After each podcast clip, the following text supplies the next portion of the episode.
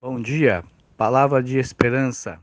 Isaías 58, 11. O Senhor te guiará continuamente, fartará a tua alma até em lugares áridos, e fortificará os teus ossos, será como um jardim regado e como um manancial cujas águas jamais faltam. Nas palavras de W. Freeman, estrangeiros que desejam explorar as áreas desabitadas da América do Sul sozinhos precisam estar bem preparados para muitos desafios. Aqueles que pretendem se aventurar na selva amazônica ou nas cordilheiras dos Andes sem um guia ou preparação adequada estarão correndo risco de vida. No livro um, Uma Lenta e Certa Luz, a missionária Elizabeth Elliot fala de dois aventureiros que pararam para vê-la na sua estação missionária.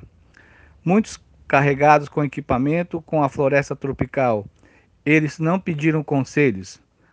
Alguns apenas pediram que ela lhes ensinasse algumas frases na língua dos índios que pudessem conversar com eles. Espantada com a ousadia deles, ela viu um paralelo entre esses viajantes e os cristãos. Ela escreve: Às vezes vamos a Deus como os dois aventureiros que vieram a mim, confiantes, e pensamos, bem informados e bem equipados, mas será que passou pela nossa cabeça que todo o acúmulo de coisas, alguma coisa está faltando? Ela sugere que na nossa arrogância muitas vezes pedimos pouco a Deus. Sabemos o que precisamos. Uma resposta sim ou não, por favor, para uma pergunta simples, ou talvez uma placa na estrada, alguma coisa rápida e fácil para indicar o caminho. O que realmente precisaríamos ter é o próprio guia mapas, placas, algumas frases úteis que são coisas boas, mas infinitamente melhor é alguém que já esteve lá e conhece o caminho.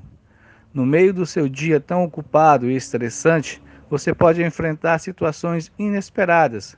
Confie em Deus para ser o seu guia e ore. Senhor, eu sei que isso não te pegou de surpresa.